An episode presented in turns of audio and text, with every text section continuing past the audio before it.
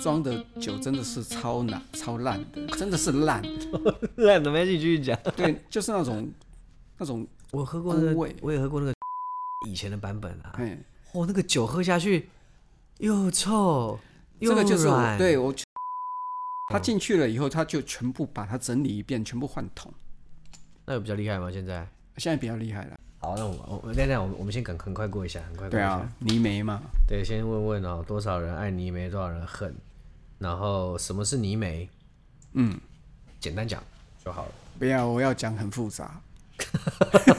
你听过统一土壤分类法吗？ 那是什么东西啊？那就是土壤的分接类着法，不准你跟我讲这个，不许说， 我一定要说，我生气了。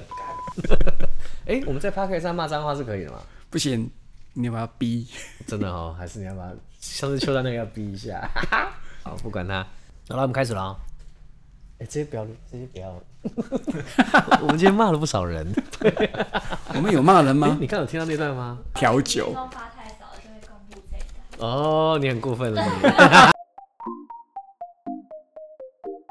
你。各位朋友，大家好，我是好儿，大家好，我是邱德夫。欢迎收听今天的酒徒之酒徒之声。来，我们其实，在开始录节目之前，前面已经鬼扯了蛮长的一段时间了。我们在鬼扯什么？我们在鬼扯那些单一麦芽威士忌，就一路鬼扯到泥煤。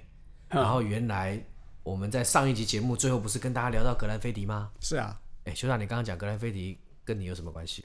当然这当然跟我没什么关系啦，不过它是我最早喝的一支单一麦芽威士所以它是你的第一次喽。忌。好吧，好吧，所以你的威士忌的第一次就献给了格兰菲迪。应该是这么说 啦。看你多有眼光啊！你献给的那个第一次就是全世界对对卖对对最好的对，欸既然你要献出第一次的话，那就给他那个全世界最大的一个品牌吧。哎，可是你要知道，那个时候飞迪不是最大的品牌，哦，那时候最大是谁？对，好几年前应该是立威，真的吗？真的。可是我在我有生以来，哦好了，你小了，你年纪太小了，对你我不知道有了记忆以来，好像好像就是这两个在那边轮来轮去啊。啊，也没有也没有，对，哎以前就是立威在好最几大年前，然后立威终于把它超越它了。你说立威被超越对对对对，非得把它超越掉了。哦，OK，然后到现在就一直是飞迪，对是嗯不对对，已经好几年了。哎哦，那你的你的威士忌的第一次献给了菲迪喝那是喝啊，因为我在我老爸的那个酒那个一些一些醇酒里面找到了，呃，所以你老爸那个年代就开始收酒了啊。也没有没有嘛，因为都是一些都是一些平常的一些酒啦。哦，你对，啊老爸还知道要存酒，我然后爸把一些都老的喝光 Johnny 光 Walker 都送人了，因为那时候我不喝酒。 好可惜。好啦，你第一次献给了菲迪，那嗯哎、泥梅威士忌的第一次献给谁啊？对，这这就讲到我第一次我自己购买的单一麦芽威士忌，就是 b o m o 十五年。嗯哦，所以你喝的第一支是菲迪，菲迪但是你自己掏腰包买的是泥梅威士忌，是，哎，啊、真的啊？就我也不知道为什么，哪一哦其支实啊？哪一支？好奇。伯莫十五年嘛，薄墨水那个是那个呃，反正我记得有一次是出国的时候，嗯，然后反正就在免税店里绕来绕去嘛，嗯，那我真的不知道为什么我会去买它，你知道吗？可能我有听说过吧，波摩可能有听说过吧，然后想那时候还是海鸥标，就印刷标，哦，那现在很贵呢。哎、呃，现在很贵啊，对啊，嘿，那我好奇问哦。嗯你在那个时候就已经知道泥梅威士我忌不是知道什我不么知味道了吗？我不知道，完全不知道。所以我喝第一口的时候就觉得很怪异，因为在我我的想象里面有没有，呃，威士忌，无论是威士忌或者其他的酒类啦，基本上它都应该是偏向花果香，就是那种香甜的味道嘛，对不对？嗯，对，以才都会市有来人讲喜欢嘛，对不对？对那喝到薄木的话，我就觉得超怪异的，怎么会有这种味道？那你那时候买了那支酒超怪异以后，你还有再继续喝它吗？它就开启了我一片全新的世界。啊，真的吗？是啊，所以你那个当下是不觉得它不好的，而是觉得为什么有这个味道？觉得天哪，对哦，好特别哦。对，嘿哦，所以我是属于那种被尼美威士忌打通了我的任督二脉的那因种为人，哎它很臭，对不对？也不会啦，本末十五年还好啦，哎、你你因为它不是很重的泥煤。其实那支酒我喝过，嗯，海鸥标十五年，其实那支挺以我现在的观点来看挺好喝的。是啊，那我的第一次是给了阿贝，阿贝阿贝有一支酒叫做乌嘎调，哎，不是乌嘎调，对不起，我讲错了，有一支酒叫漩涡，漩涡啊，第一次是给漩涡，然后我那个时候会喝是因为我漩刚涡已经已经很晚 了，对，很晚啦，你就知道啦。你看那时候我在喝漩涡的时候，你已经你已经不知道几岁了，对不对？我喝的那时候第一次叫漩涡，然后好妙的是什么，你知道吗？那时候是我刚开始接触威士忌的时候。嗯哼然后我为了好像一副那种好像比别人厉害的感觉哦然后我就自己哎嗯跑到了一家卖酒的专卖店里面去，然后就跟个朋友吧，我还记得是还是我人生第一次抽雪茄那次，嗯，然后嘞，就抽抽雪茄，啊然后喝。他说哦那个店家老板就出来嘛，哦，泥煤威士忌很搭。嗯，就有人跟我讲说，哎、好我人现在泥煤威士忌搭雪茄，哎、雪茄搭搭搭真的啊，搭，对，没错没错。然后呢，他就说， 他就说，哎、好人你现在不是在玩酒吗？你喝喝看这酒怎么样？那我嗯第一次喝，我超紧张。然后闻下去之后，其实我觉得这味道真的臭死了，但是我还嗯，这很特别什么的哦，泥煤吧，啊就泥煤嘛，不然怎样？嗯，然后店家老板你也知道，好像就是一副那种哦，你很懂哦，要你买东西了。哎，然后呢，就啊，你试试看这怎么样？然后最后我就说好啊，这个我带一支回家。嗯，就你知道他一支漩涡卖我多少钱吗？多少钱他卖我三千六。我靠！然后那时候我根本不知道行情，不知道价钱，然后一支就 三千六啊，我就我就买了，漩涡那时候多少钱？这两千两千多块而已啦，两千五百块我跟你有找讲，我跟你讲，我跟你讲，我第一次买的那个阿贝十年有没有？嗯，我买了一千四，大概也就是二零零六年那个时候，那你也买贵嘞、我也是被 骗。你知道我在为什么都被他被骗？ 你知道我在哪里买的 吗？我在橡木桶买你的。像木头买的，哎我的天哪！你也知道橡木总桶它不好它意并没有思，它并没有带，没有它没有带阿贝啊，那你为什阿么贝不是要带，那你为什么哦就是有人不知道实际买在哪里。我好不容易，呃因为那时候基本上我不太敢去酒庄啦，是因为我很不懂嘛。等一下，等一下，我在这里我一定要打个岔。我们已经聊了一段时间，然后我们讲了一些酒款，讲了一堆泥煤，我们还没有跟我们的听众朋友聊到底什么是泥煤。哦，泥煤基本上就是一种威士忌，你没事威士忌，你在讲什么啊、啊一种威士忌的风味。我在讲，我我想讲，对，泥煤不是威士忌，对不起，泥煤不是威士忌，我在对我在讲什么？乱七八糟，重来重来。反正基本上泥煤威士忌就是一种哈，就是在一般的台湾喝威士忌的人觉得那个味道有一点点像是呃双氧水啊、碘酒啊、草友丸呐、啊、之类这样的比较刺激的味道，有一些烧稻草啊，然后一些这样类型的风味。那真鹿丸，正露丸，对，正露丸更贴切。我刚刚没想到正露丸。然后呢，很多这些喝习惯那些甜美威士忌的人会觉得你有事吗？喜欢喝这种酒，但是的的确确有蛮多的老饕或者是玩威士忌的人，对那样的风格的威士忌是非常非常的迷恋。应该是这么说吧。反正喝威士忌的人，有一部分的人是绝对不碰泥煤威士忌的啦。嗯，有一部分的人一碰，只要是泥煤威士忌，他就非常喜欢。我我觉得是这样子。我以前在，如果在很多很多各种不同的威士忌的场合，有没有喝了很多很多支？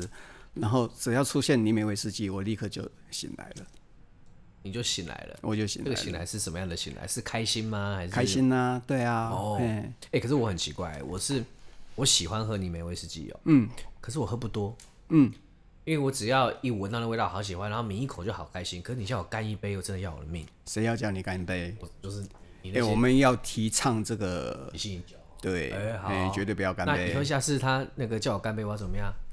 就跟他干，对，然后看他下次就不干。是，可是这种死哎，我人真的是做过这种事啊。真的假的？哎，如果我的听众里面有那两位的话，你们就是曾经被我骂过的。 呀，这个我想应该很多人没听懂。我们先讲回来前面好了。我们刚才讲那些奇怪的味道啊，我不知道多少人真的能够去想象它。反正你如果听到这个节目这边，记得不知道什么味道，你就先把它按个暂停，然后呢，你就去旁边家里医药箱里面去翻翻那些味道，基本上就是那些东西哈。有一种威士忌就是这种味道，可那味道到底哪里来啊？邱大，这就要讲到泥煤了。什么叫做泥煤？泥煤哦，哎，什么叫泥煤？哇塞、啊不行啊了，我没有资格说不知道，但是我们要听更专业的说法。来，威士忌学第二版的这个作家，我先从我的背景出身来讲泥煤好你了的，背景是什么？我的背景是土木。 好土啊你！来，没关系，土好土的来讲土，实哎在是我跟你讲，太我适真的第一次看到 Pete 这个字有没有？嗯，我就非常的熟悉。泥煤叫做 Pete 嘛，P E A T，对，哎然后呢？我非常的熟悉。为什么你知道吗？因为我在大学的时候在念那个土壤，嗯，土壤学的时候，有一套方法叫做统一土壤分类法，你可以不要再讲下去 了吗？我一定要讲我。在旁边听到我已经快受不了 了，然后你继续说，哦因为在土土壤的关我什么事土壤的分类里面真的有一种就叫做 Pete，哦，对，那那到底这个屁泥煤在你们学这个东西什么统一什么的，哎，那那个里面等一下，它等一下，它它你怎不么是定也义这是个东西？你不是也念土木的吗？你我不是我啊不？是念土木，我是学农艺的。啊那我也好啦好要啦跟你哎讲一件事情，农艺也有也有我也 Pete 修啊过土壤学，对啊，农业也有 Pete 啊，对不我也修对？过土壤学，所以所以我在这边你讲这，我就当做我不知道，因为我什么都不记得了。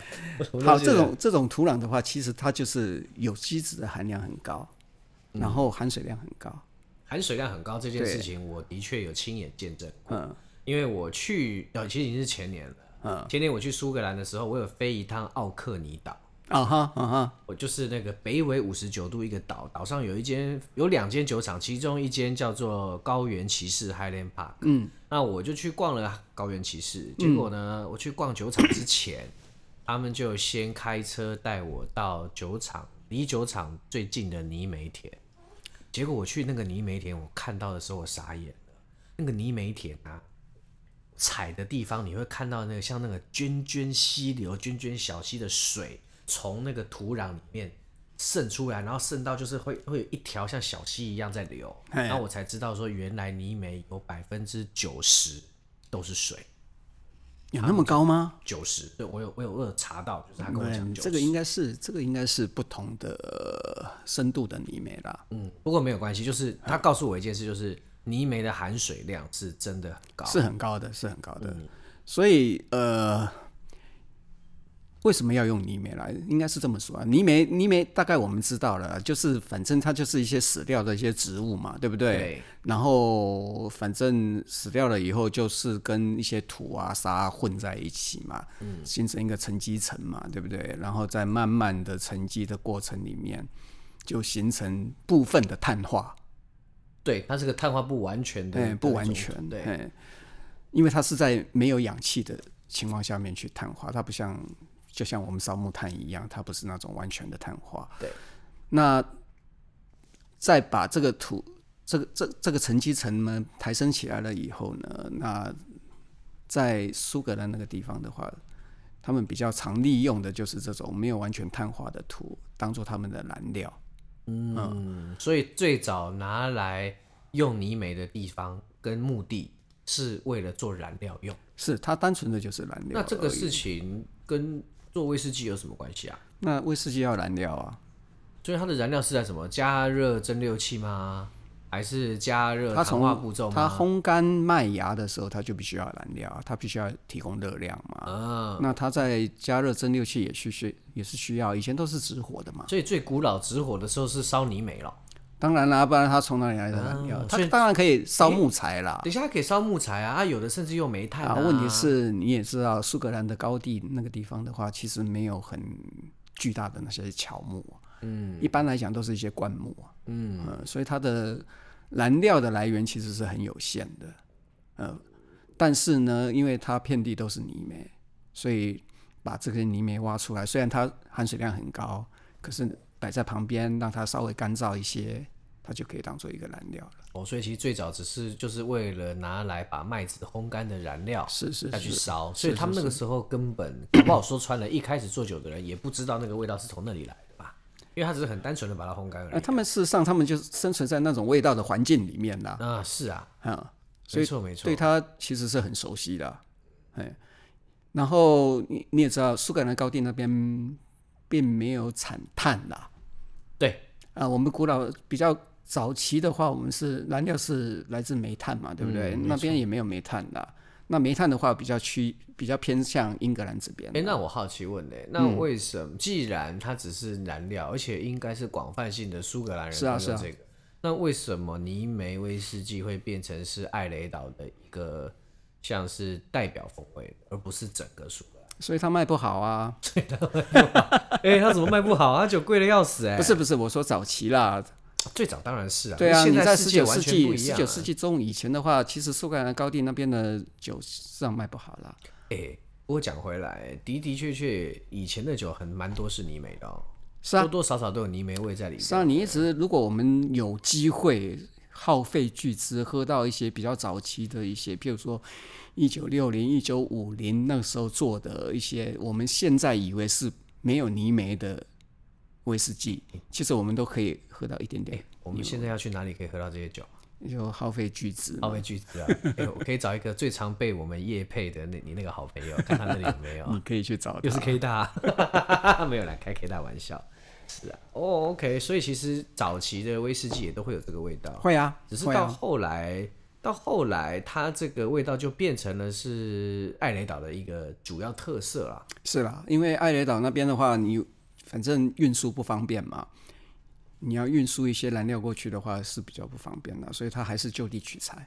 啊，所以是这个原因，是是哦嗯这个就原因让吗它留下来，是跟什么保留当地风味啊，什么是保留啊。啊，是没有错啊。应该是说他的故事其实很单纯的，就只是为了制酒，当时并没有想那么多，当然没有想那么啊只多是今啦。天就变成了这样子一个一个特殊的风味一个特殊的风味。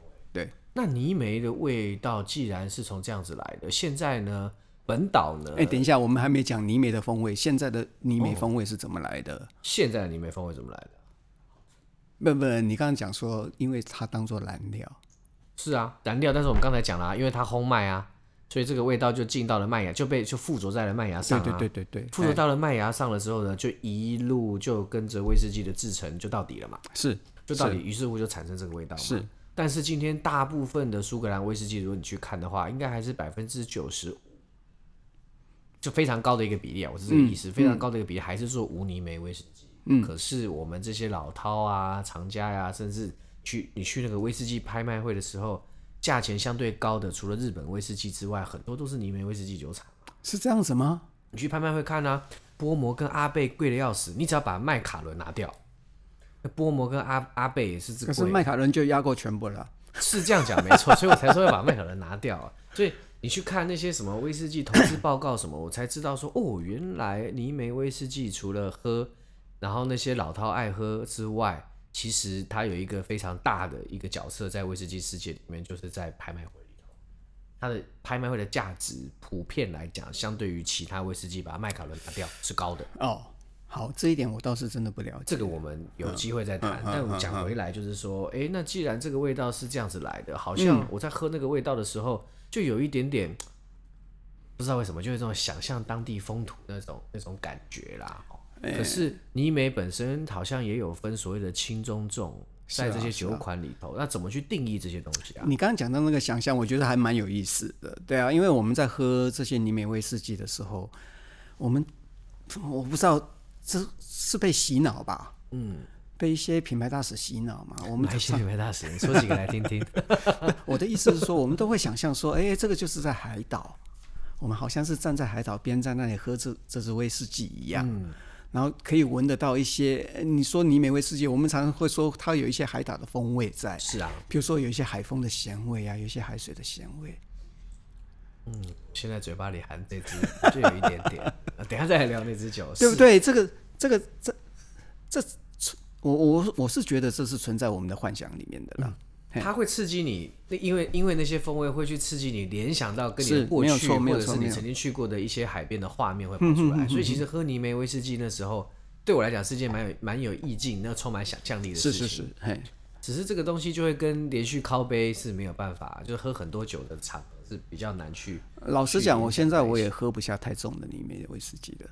你的不太重是多重？呃，就青泥梅吧。青泥梅 你刚刚不是在讲说有轻重中嘛？对不没错。哎、嗯对？可是你看哦，现在这些威士忌就像有名的，好了，比如说艾雷岛的阿贝啊、拉佛格啊、乐嘉维林、纳卡布林啊，其实他们的风味都是偏向于中度又重的、哎呃，如果真的分类来看的话，阿贝算是重的，嗯，对不对？那拉嘎布林还有你刚刚讲的什么拉佛格，拉佛格的话，其实它是中度的。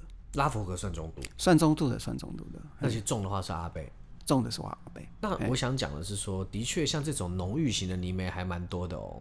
可是啊，你真正要去讲青泥煤这件事情，嗯，酒厂相对来讲少很多哎。现在其实也蛮多的啦，比如说，比如说我们一些以前不做泥煤的威士忌，现在它也做泥煤了。嗯，就那些酒厂。等一下，等一下，我们必须要先讲什么叫做轻重中好了，好了，先来讲。什么叫做泥煤度好我了一直给啦。你眨眼，叫你讲，你都还没真的吗开始？对啊，没关系，没关系。对，讲到青中重， 来，我们来聊一下，到底什么叫青泥煤，什么叫中泥煤，什么叫重泥煤？好，我也不知道，哎，可是我知道是怎么量的啦。对啊，因为我我曾经有看过一些一些威士忌的翻译书籍里嗯面，他们其实有定义到一些东西耶，有他有们定义了叫做二十个 ppm 哦，嗯就是泥煤浓度是用 ppm 百万分之一这个浓度下去是算，二十以下叫做轻。不然后是不是哎、不我我那是我看到的。 OK，好我你我看先到我的先讲我看到的，对，好嗯我知道，因为我就是要来讲聊不是这件事情，就是他说二十以下叫做轻，嗯，二十到三十五叫做中，嗯，三十五以上叫做重，嗯，那我就问他，我就看了这书，我就心中产出一个疑问嘛，你闻到的你就你麦芽里的泥煤味道，跟最后制出来的酒泥煤风味一定不一样嘛，是啊嗯那时候的定义到底是哪一个？然后再来，你为什么可以说二十跟三十五是条界限？啊哈啊哈。怎么去定义它？其实是没有定义啊这其实没有，有定义其啊哦实根本没有所谓的轻中不，重、我我刚刚讲的是说，我看到的那个数字不是这样子，那你我记得好像是二十五以上就叫重了，哦，有趣、哦。对，然后二十五到十还是多少，还是十五就叫中，然后十以下是轻，嗯，就很少很少，那个量是很少的。好，先不管这个数字好了啦。那你刚刚有提到说，我们现在讲的那个 ppm 有没有百万百万分之一？那个到底是量什么？对，很多很多人还是搞不太清楚。我也搞不清楚啊。我以前嗯也是学科学，我到现在只知道百万分之一，其他都不知道。 你说放屁了？ 我闻到了，我闻到了。没有啊，但是是真的，就是就是，其实很多人对 PPA 来讲只是个单位，当然了，它只是一个单位啦。那它量测的主要就是麦芽嘛，这一点我们必须要先讲清楚来。我们现在讲的所有的那些泥煤的数值，泥煤其实是一个泛称啦、统称啦。其实它主要的化学物质是分类嘛，对，比弄。对，phenol 嘛。那分类里面又分成很多种。那我们通常量测的话，不是我们啦，是酒厂那边他们会量测的话，主要有八种。好，你绝对不要在节目里面告诉大家我哪也八种哦。我也讲不出来。 我要阻止你这件事，不然我们要请另外一位， 另外一位专 对在苏格兰学威士忌的人 来。所以其实泥煤真的是一种泛称而已，就是我们口语化的一种称呼而已。好，我们先不管这个啦。嗯，总而言之，它主要是量测麦芽，它不会我们现在看到的酒不会有标上它做出来的新酒它的泥煤值是多的少，确啊，没有人在谈这件事、啊。也不会有人在装瓶前再去把它量一次，可能会有啦，应该是有量啦，可是它不会把它标出来我。曾经有看过一些报告跟数据吧，嗯哎、威士忌学里面是不是有？有吗？我有点、哎我有点忘记，就是我曾经看过一个表格，就是泥煤那个酒厂的泥煤麦芽是多少 ppm，啊，然后新酒是最多后少？是新酒不是多少 ppm，然后是是有的是酒厂是差异是超大的啊，这个就只有在威威士士忌忌学学里里面头有。 又开始置入了，太可怕。其中有一些酒厂会让我印象很，有一个酒厂让我印象很深嗯刻，叫做就是我去的那个 Highland Park，啊哈，它麦芽泥煤是四十，嗯可是它最后量出来只有二。嗯，你知道为什么吗你说？Highland Park 它的麦芽泥，哎，泥煤麦芽有没有？是他们厂内自己做的，这个叫做地板发麦嘛，它对利我用有地去板翻发麦的过方法来做。哎，然后呢，它跟买来的非泥煤、不含泥煤的麦芽把它混合，把那个整个平均的泥煤值把它降低。对啊，它是只有量酒厂产出的麦芽，而不是用酒厂它的里头泥煤麦芽的用量有没有？大概是百分之二十，哦，是因为这个原因吗？是这个原因。你怎么知道？诶，我有问过他们的大师，叫做 Martin。哦，诶，我一切都有问过，好不好 OK 我对，嘿，有趣我的有趣威士忌学不是乱写的，等一下好不那好他为什么不写自己是二是是二十或者是多少？因为他明明真正拿来做泥煤的麦芽根本就没有那么高的泥煤。其实它会生，它非常少量的生产一些比较高泥煤的东西。而且像外面那些发卖场，你跟他订那个有泥煤的麦芽，啊哈他们也是用混的给你，一定是用混的，对对对，这这一点一定啊要。讲清楚了。嘿，你不要以为说，哎、好，我定一个四十 ppm，他就专门做一个四十 ppm 的麦芽给你，他不是这样子哦，他不是这样做的。嘿，他的做法就是这样子，反正他会用一定量，反正他的那个制作麦芽的那个槽，无论是用任何不同的、不同的、不同的方式来做的。它有一定量的麦芽，然后用一定量的泥煤烘出来一定量的，也不是一个一定量，就是一个 range 的一个泥煤度。讲到这边，我要跟大家解释一下，哦我们刚刚前面不是讲说那些呃用烤的、用混的吗？其实是这样子哦，泥煤我们前面讲的就是它是呢在烘烤麦芽，把麦芽烘干的过程过程当中吸附上去的一个分类的化学物质，然后产出那个味道。嗯，所以呢，后来的这些威士忌酒厂啊，因为呢他们都把麦芽这个东西交给了专业的这个叫做就是专业的麦芽的制作商麦芽来厂麦芽厂来来制作这这这个重要的原料，而这些麦芽厂呢，在提供给酒厂，比如说有的酒厂说我要四十个 ppm 也好，二十个 ppm 也好，他们的确会去烘烤麦芽，让它变成泥煤麦芽。嗯，可是呢，那些特定的泥煤，如果说我今天要特定在某一个泥煤浓度的泥煤麦芽的话，他们就是把有泥煤的麦芽跟没有泥煤的麦芽混在一起，然后嘿混到那个特定的你要的数值之后，然后交给酒商。举个例子，很简单的例子啦。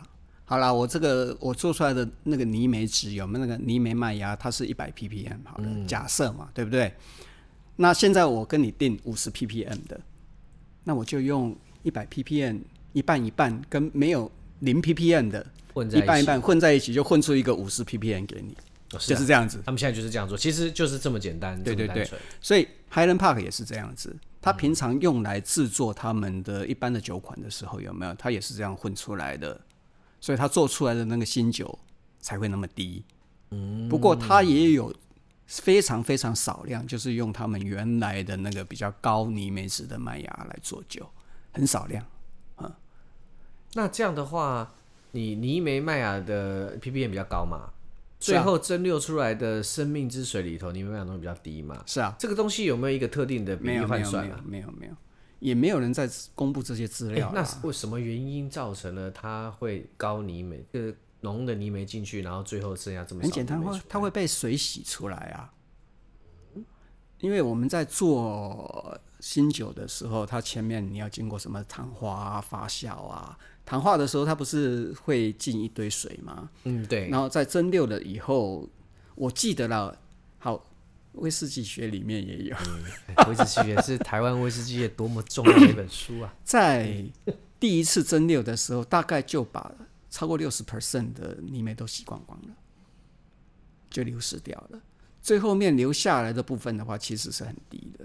嗯，那可是因为它留下来的那个体积也低嘛，也小嘛，对不对？所以你倒算回去它的那个泥煤度的时候，大概会是你在麦芽阶段的大概四三分之一、四分之一以下。嗯，所以它其实是有一个差不多的比例在那里的。差不多了，可是，一般来讲的话，酒厂不会跟你讲这些。哦、o k 那所以说，其实每一个酒厂它要做出是多少浓度的泥煤威士忌啊？嗯，其实是从以前到现在都一样吗？比如说，我随便乱讲，阿贝好了，刚刚一直提到阿贝嗯，他从以前到现在就是都做这么浓的的威士忌，一直到现在。是啊，是啊，这是他他自己的哦风格所以嘛、是所以是很久很久以前就定义好这件事情，不是说原来以前做很浓，市场不接受，就一路开始调淡，或者是很再久增加很到久现在以前了、嗯，呃，我喝过的一些老的一些阿贝有没有？比如说一九七几的那些阿贝，好像没有那么高了，感觉起来是没有那么高。嗯，可是问题是那时候也没什么资料，他不会跟你讲啊。对啊，的确，而且那个时候的市场，大家对这些讯息的那个去挖掘的人应该也不多了，就是留在酒厂里应该是头做这么内部说啊。讯传息统的制法的话，就像我刚刚讲的嘛，我会用一定量的麦芽，然后用一定量的泥煤去烘干它。嗯，那至于说做出来的它的泥煤值有多少，你说在一九六零、一九六几、一九七零那个年代，基本上它也没有什么比较精准的量测的方法。嗯，所以他也不管啊。总而言之，我就是这么做的嘛。嗯，那现在的话，当然就是因为必须我向那个发卖场去订购嘛，所以你必须要交给我的时候，你就必须要达到我要求的标准嘛，那是啊所以你一定会做一个比较精准的一个量测。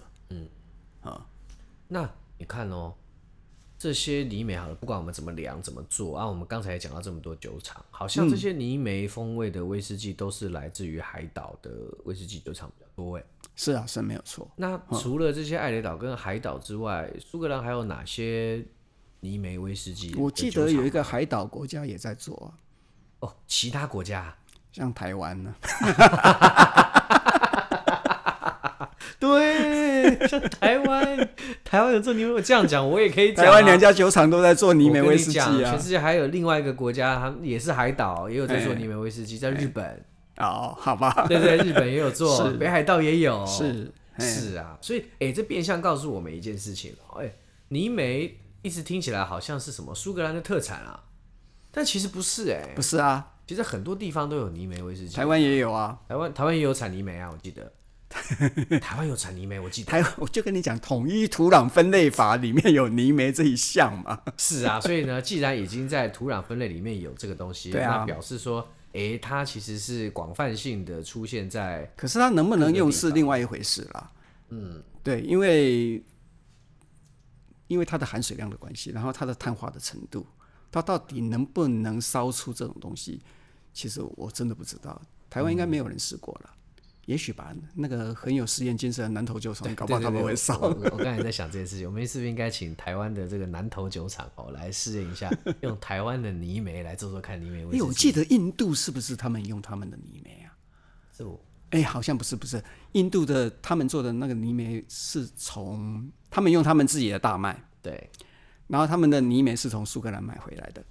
哦，那表示苏格兰的泥煤是因为风味的关系吗？还是可用风不可味的用关系，风味的关系，因为总而言之，不不同地区的那个植物就是不一样嘛。嗯所以其实虽然全世界还有这么多国家在做泥煤威士忌啦，可嗯是其实大部分的人都还是使用苏格兰的泥煤，或者是哎、有的甚至是直接跟苏格兰的发卖场购买泥煤麦芽、哎会不会？大家都这么做啊，不是对啊吗，？大家都这样子做啊，是所以啊说。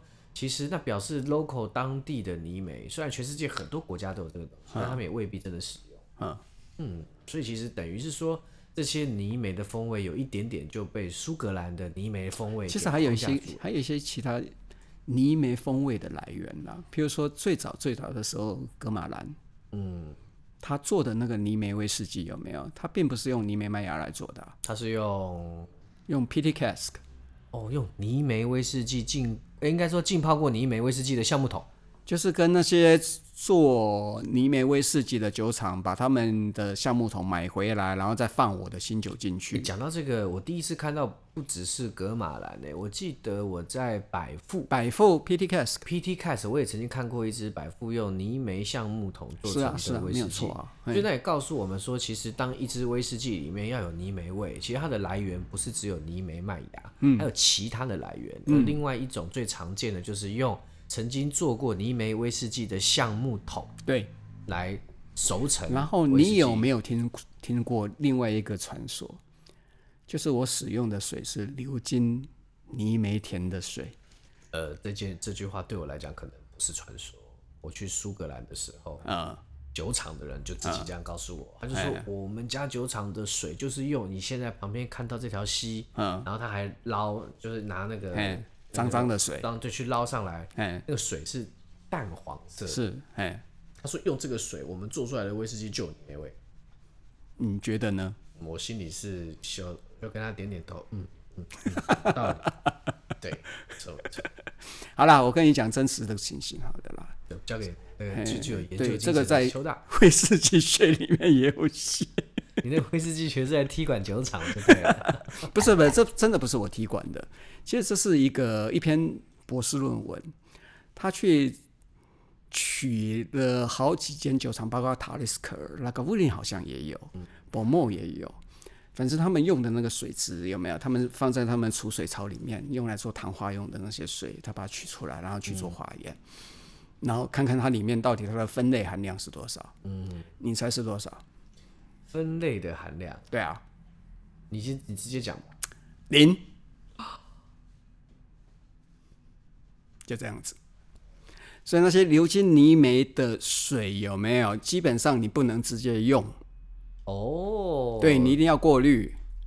然后那些基本上它也不会存留在我们喝的威士忌里面，除非啦，除非啦，也也不是什么除非，因为那个那个水的 ppm 本来就非常非常的小了。所以其实还是要靠那个呢，还是要熏麦靠芽你熏麦芽最直接啊。对，烘麦芽，哎，那是最最最直接的方式。而且烘麦芽的时候，其实有各种不同的处理方法。嗯，以前最古老的时候，它是把它当做燃料嘛，可是现在它已经不是燃料了，它是风味来是没源，它错是风味物质那。个定那个目的性跟以前是不一样的。对对对，嘿，所以现在一般的发卖场在使用泥煤的时候，它是在另外一个窑里面去烧泥煤，然后再把这个烟倒进去，他们用来烘干泥煤的那个槽或室里面。对，我看过这个东西。对，然后把它烘到你要的那个数值了以后呢，就把这边再 shut down，然后再继续再把它烘干。所以那个那个目的跟以前不一样，以前完全就是不一样烘干，了然后看到烘到多少 ppm 也没在管是，啊。现在所以不一你样知道以前做的泥煤跟现在做的泥煤当然是不一样啊。也就是说，你把泥煤当做燃料的时候嘛，你把它生火嘛的时候，跟你现在只是把烟倒进去这种方式做出来的东西会不一样。那你觉得喝起来有什么差别吗？我没有喝那么多以前的东西，你刚刚不是讲你喝了多 久？我还在想说连连连你都没喝过，那台湾还有谁喝过？ 你这倒是让我蛮好奇的，以前的、嗯以前的那些泥煤到底风味跟现在有什么差别？可可以用纯粹从学理面上面去推知啦。啊嗯，因为你当把它当做燃料的时候，有没有？其实它会产生一些比较多的一些焦香的物质，嗯， 它的烟熏味会比较重一些。哦，哎、对，讲到这里的话，其实常常会把烟熏跟泥煤搞混。对我正要我正要讲这个事情，对不对你决定今天要来聊这件事吗？哦，这个太困难了。这个我们下次聊。可以啊烟熏可以啊跟你没有什么差别嘿。我现在其实有个问题想问呢、嗯，你看这苏格兰好了，艾雷岛好了，假设就是艾雷岛做这么多泥煤威士忌，可是这个岛到底有多少泥煤可以让你挖啊、这个我也有数字、哎，会不会被挖完？不会，会啦，迟早有一天啦。哎、因为你这样子看起来，你看到、泥煤的来源就是那些死掉的植物跟土壤，然后一直不断沉积嘛。哎听起来这个要花非常长的时间。呃，以苏格兰那边来讲的话，一千年大概沉积一公尺，就是一年的话大概零点一公分。那我们一年挖掉几公分？我又有一个数字，我忘了在哪边看到了。艾雷岛那边的泥煤的话，我们有生之年是看不到它被用尽的，它大概可以用两千年。哦，泥煤很多啦，真的啦。 那就完全不用担心啦。是是是，呃我们是完全不用担心，我们后面几代也不用管，是两千年的人还在不在都不知道 了，对不对？地球还存不存在都不知都道。不知道，然后再探讨你有没有泥煤可以用，好像有点点嗯比较不切实际一点。哎所以真的是不用担 OK，心啦。但其实嘿完全不用担心这事，大家可以放心安心的喝啦。对，拼命喝。 OK，反正喝不完。那讲到这边，有没有什么邱大你推荐的泥煤威士忌给一般刚开始接触泥煤的爱好者？其实哦，其实我认为，呃，如果你真的从来没有试过泥煤味的话，嗯千万不要试阿贝。千万不要是阿贝。对，可能你从此以后就会拒绝喝泥煤威士哎、忌。可是我也有认识一些人，就是因为以前都没喝过，一喝阿贝就爱上。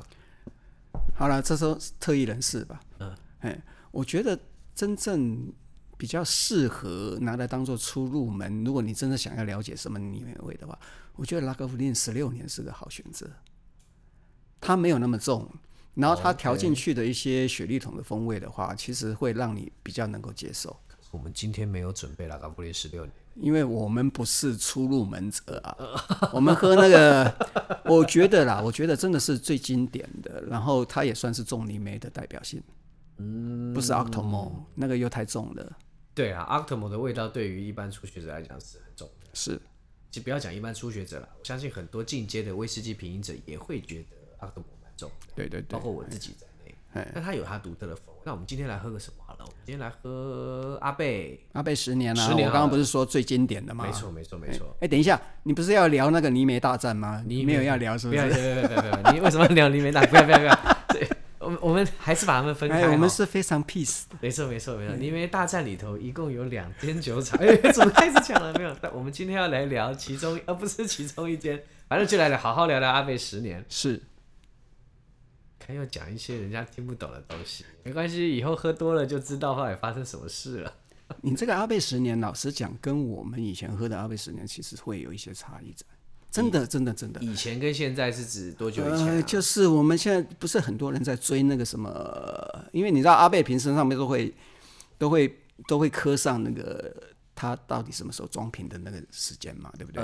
大家都在追零五零嗯啊五对啊以前的， ，L 级 L 级对啊，对对对对对对，嘿，那个时候的阿贝十年的话，事实上是很强壮，然后它那些呃属于那些柠檬的那些风味在都在，现在也有柠檬风味啊，我现在也我是还有蛮重也是有，可是我觉得现在阿贝有没有他做的比较偏柔美了，比较干净的，以前的阿贝是脏的以前的阿贝是脏的，脏的，你觉得从什么时候开始变变干净？从 Bill Ramsey 哎、你我觉得你这样讲， 我觉得有点过分，但是我不得不认同你，因为我跟你有一模一样的想法，你知道是吗？啊因为我我我我常讲，就是比尔博士是一个想要把呃威士忌做到最干净的一是 位没有错首没有席错调，酒嘿，师你看格兰杰就知道了嘛，格兰杰已经有一根脖子这么长的那个蒸馏器了，然后那酒做之干净，然后阿贝，哎、阿贝纯化器做多久以前装的啊、没有人知道。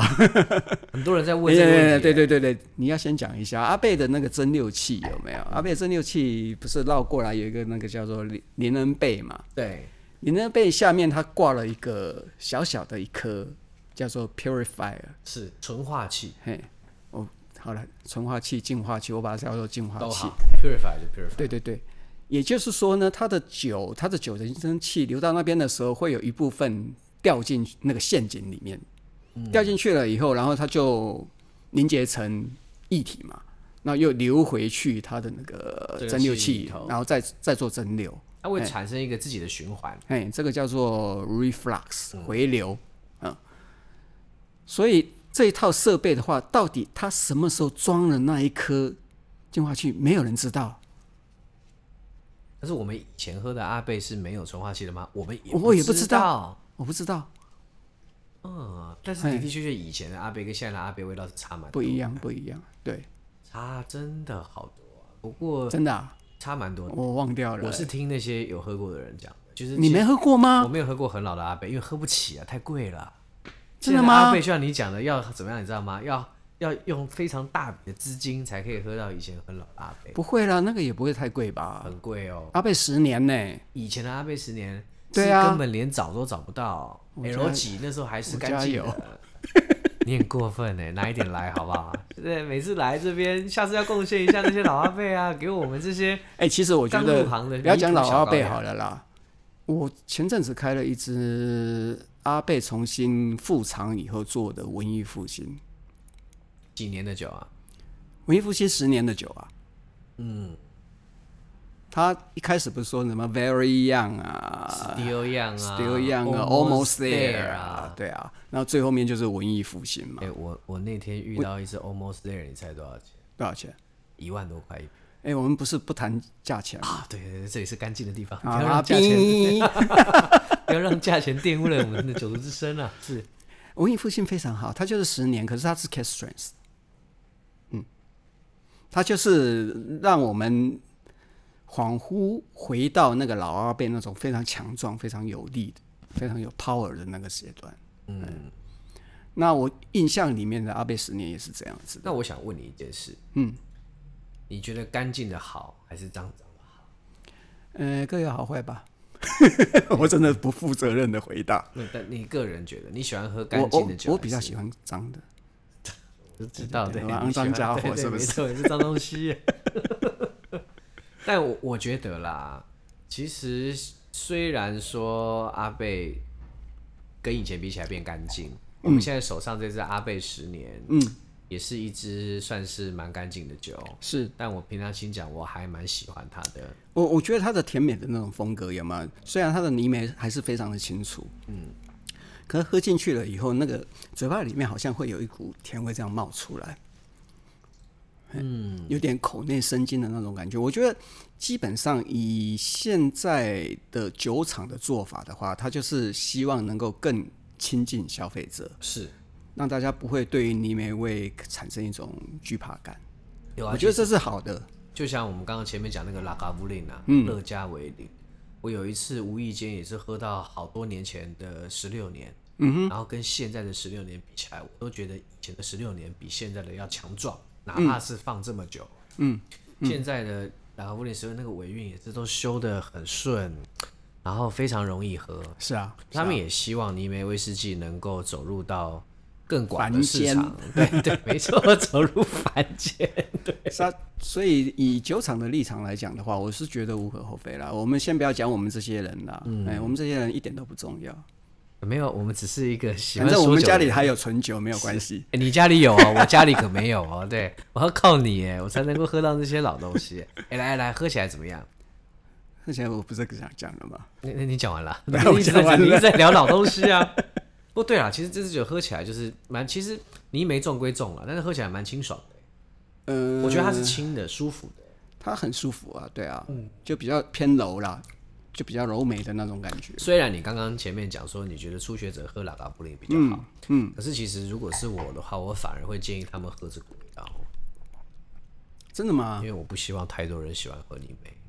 就跟你讲，里面喝喝不完嘛。因为已经够贵了，真的是还好啊啦，我觉得阿贝十年那么经典的酒，基本上它也没涨什么价钱呐、啊。阿贝，但是阿贝十年以它十年来讲，它的价格基本上不算低啊。哎、它比我买的第一支阿贝十年便宜，好不好？ 那是因为你第一次没事给他买那么贵干嘛？ 就像我也是买到全世界最贵的燕， 不是燕窝，全世界最贵的漩涡一样。 是啊，不过总而言之，言而总之，在这边呢，就是想跟大家讲说，嗯，其实泥煤威士忌。它一开始出现并不是因为风味的关系，它当然一不开始是出现的时候，完全就是因为当时作为燃料使用，那今天变成是一个产区重要的风味的特点，嗯，这是我们想告诉大家的。那也觉得说，其实你今天或许心里对威士忌的好坏有一个标准，但是其实你喝了威士喝了泥煤威士忌之后，你会发现到说，其实威士忌的风味能够创造出来的感觉，其实远远超过无限宽广啊，对啊，它是个无限宽对啊，广我的世界。我是觉得，如果你希望能够了解更多的威士忌的话，你每是非得要去亲近它不可的，非得要去尝试的一种威士忌的风味的走向了。那对啊当然，如果你靠威士忌投资的话，泥煤或许可以呃为你增加一些投资的价值，但是讲真的，不喝还真的有点可惜。那当然喽，是啊，所以我们在这边也是希望各位，如果想要多了解威士忌，不要忘了多尝尝各种威士忌的风味，尤其是泥煤威士忌。好，我们今天的节目就先带到这边，不要忘了哦，如果觉得有趣的，如果觉得有什么话题你想。呃，我们继续聊的，还有有什么想法你想告诉我们的，你就可以到我们的脸书社团里面去。然后呢，里面我们陪大家会多聊聊更多有关于威士忌的话题，所以想分享我们的朋友就到我们的脸书社团去留言哦。然后呢，如果不知道我们的社团在哪里的话呢，你可以看我们那个 podcast 底下的描述，我们都会把网址在里面告诉大家。喜欢的朋友不要忘了帮我们按五颗星，然后我们就下次见喽。我是 Howard，我是邱德夫，拜拜，拜拜